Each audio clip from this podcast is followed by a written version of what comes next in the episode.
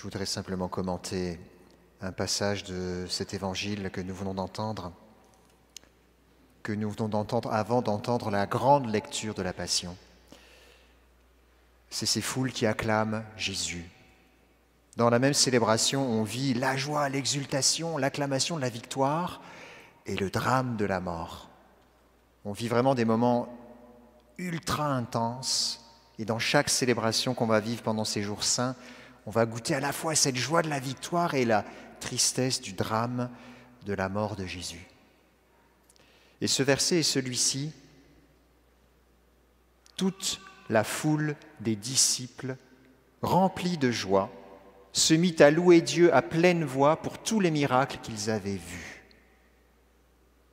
Toute la foule des disciples, remplie de joie, se mit à louer Dieu à pleine voix pour tous les miracles qu'ils avaient vus. On parle là de cette foule qui suit Jésus dans son entrée à Jérusalem. Et eux sont habités par une joie intense. On nous dit que c'est toute une foule de disciples. Toute cette foule, ce sont tous ceux qu'on a rencontrés dans l'Évangile. Ça passe de Zacharie, Élisabeth, la Vierge Marie, ça passe du paralytique euh, sur sa civière qu'on a descendu au milieu de la maison et que Jésus a guéri, euh, c'est aussi euh, ce centurion dont le fils était mourant et dont toute la maisonnée va se réjouir du retour, retour à la vie. Euh, c'est encore cette femme courbée que Jésus a redressée un jour de sabbat. C'est ce dixième lépreux samaritain qui seul va revenir louer le Seigneur. Tout cela ont vu des miracles de Dieu dans leur vie.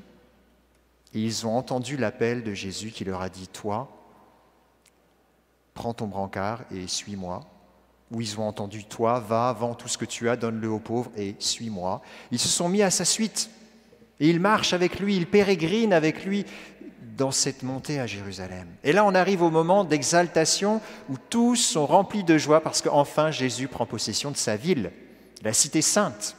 Enfin, Jésus arrive comme le roi triomphant, triomphateur. Et ce qui est nouveau ici, c'est plus seulement l'acclamation personnelle de certains qui ont vu et goûté à des miracles dans leur vie personnelle. C'est une foule qui est remplie de joie. Ce ne sont pas des petits cœurs qui sont remplis chacun de joie, c'est une foule, c'est une joie communicative. C'est un peuple nouveau, on sent qu'il y a quelque chose de neuf qui, se passe, qui se produit. C'est un peuple ensemble qui se met en marche, qui avance et dont la joie se communique, grandit, se stimule, s'alimente, et la joie remplit. Il y a une exaltation. Oui, tous étaient remplis de joie à la vue des signes que Jésus avait accomplis, et ils se mettaient à louer Dieu à pleine voix. Ils louent Dieu à pleine voix. Pendant 40 jours, on a essayé de travailler cette louange, l'exercice de la louange, même pendant le carême. Pas parce qu'on se reconnaît, on reconnaît qu'on a péché, qu'on ne doit pas reconnaître que Dieu est bon. Non, justement, les deux vont ensemble. Je peux reconnaître que j'ai péché parce que Dieu est bon et donc ça me met dans la joie de reconnaître la puissance de Dieu qui vient me sauver, qui vient me guérir, qui vient faire des miracles dans ma vie que je peux voir. Et donc la louange, elle est la nouvelle, le nouveau langage de ce peuple, c'est la louange. C'est une voix nouvelle, une langue nouvelle, on va l'entendre dans la nuit de Pâques. Voici un chant nouveau. C'est la louange, cette nouvelle langue, ce langage nouveau que nous devons réapprendre et toujours nous encourager à exprimer. Nous devons en apprendre le vocabulaire comme on apprend une langue étrangère. Nous devons en apprendre les intonations, la manière de faire, la gestuelle. Et ils rendaient grâce à Dieu pour tous les miracles qu'ils avaient vus. Nous avons tous vu des miracles, entendu des témoignages de guérison goûter à des guérisons personnelles, intérieures, physiques. Euh, depuis le début de l'année, on a vécu deux fois des expériences d'effusion de l'esprit, des expériences de prière pour demander la guérison. On va encore en demander le jour du dimanche de la miséricorde après Pâques, parce que Dieu veut que nous voyions. Il veut que nous voyions parce que ce qu'on va vivre va être dramatique. La foule est dans la joie, mais en fait, ce qui va se passer va être dramatique. Celui qui va poser ses gestes va être mis à mort. J'avoue vous étiez pas mal bon dans le jeu des réponses qu'on a fait pendant cette passion. Je me suis senti un petit peu crucifie-le, crucifie-le. Vous étiez pas mal, euh, pas mal intense. J'étais caché derrière mon hôtel. ben Parce que pendant ce temps et cette passion, on va goûter à ce jeu théâtral. On se met en scène. On va toucher la croix. On va venir la vénérer. On va goûter à la mort du Seigneur. On va vivre le chemin de la croix. On va aussi se laisser laver les pieds par le Seigneur la veille de sa passion. C'est tous des gestes que nous posons parce que nous voulons voir, toucher, goûter. C'est de la piété populaire comme le pape François l'aime beaucoup, parce que nous en avons besoin. Notre corps s'en souvient. Les gestes que nous posons marquent notre être, plus que souvent les paroles que l'on dit.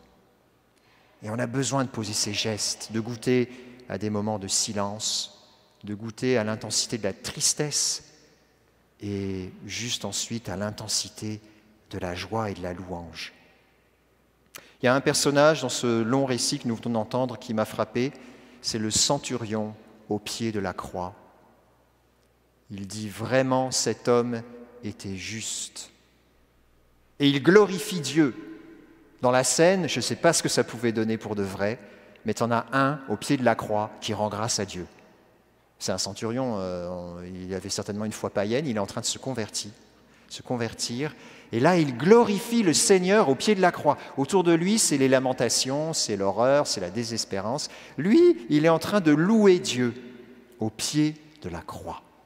Mes frères et sœurs, je nous souhaite de vivre pendant ces jours saints toute cette intensité des émotions que nous propose la liturgie pendant tous ces jours. On va être bouleversé, on va certainement pleurer, on va certainement pleurer de tristesse, mais pleurer de joie. On va certainement exulter de joie pour la victoire du Seigneur. Et tout ça va être mélangé et ce n'est pas grave.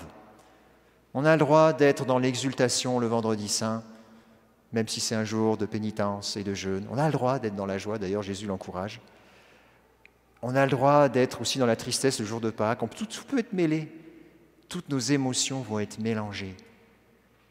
Mais ce que le Seigneur veut, c'est que nous soyons ce peuple qui apprend ce langage nouveau de la louange, si elle n'est pas toujours exprimée, qu'elle soit au moins présente dans nos cœurs. Et Jésus le dit, cette parole très forte, parce que ça ne plaît pas à tout le monde qu'on loue le Seigneur, ça dérange. Euh, on entend les pharisiens qui disent réprimande cette foule, ça fait trop de bruit, c'est gênant. Qu'est-ce qu'ils racontent ces, gens qui sont même pas de Jérusalem, qui commencent à louer Dieu? Là, c'est quoi cette affaire? Jésus dit s'ils se taisent, les pierres crieront. Jésus fait référence à un passage du prophète Habacuc. Les pierres crient chez le prophète Habacuc parce que ceux qui ont construit les maisons avec ces pierres les ont construites de manière injuste. Les pierres crient parce que ces maisons ont été construites injustement. Les pierres ont été mal acquises ou volées, où il y a eu de l'argent, des pots de vin, enfin bref, c'était des mauvaises constructions. Les pierres crient et les poutres leur répondent, dit le prophète Habacuc. Ici, Jésus cite ce même passage. Les pierres crient à cause de l'injustice. Et si nous ne rendons pas gloire à Dieu, les pierres vont crier. Parce que la justice, c'est que nous lui rendions ce qui lui est dû. Et ce qui lui est dû, c'est l'action de grâce pour tous ses bienfaits, pour tous les miracles que nous avons vus, pour tout ce que nous allons encore voir. C'est ça la justice. Seigneur, donne-nous ce cœur de louange dans cette semaine sainte. Donne-nous de la vivre avec intensité. Ça fait deux ans qu'on ne l'a pas vraiment vécu, donc je pense qu'on l'attend désirons profondément être touchés par le Seigneur. Et il fera des miracles que nous pourrons voir et dont nous pourrons rendre grâce.